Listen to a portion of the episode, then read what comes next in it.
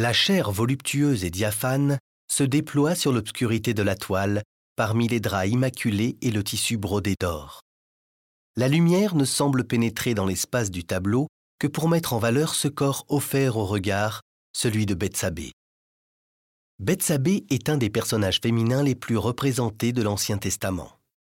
Ici, elle est figurée au bain, se faisant laver les pieds par une servante en bas à gauche. Elle vient tout juste de lire une lettre l'invitant à rejoindre le roi David dans son palais. L'ayant aperçu en train de se baigner, David était tombé sous son charme et avait décidé d'entamer une relation avec elle, bien qu'elle fût déjà mariée. Le peintre Rembrandt s'attache à saisir la réaction de Bethsabée. Tête baissée, perdue dans ses pensées, une expression mélancolique et grave se dégage de son profil. Elle pressent peut-être que le désir qu'elle a éveillé chez le roi engendrera le malheur et la mort, l'assassinat de son époux, mais aussi la perte du premier enfant qu'elle aura avec David.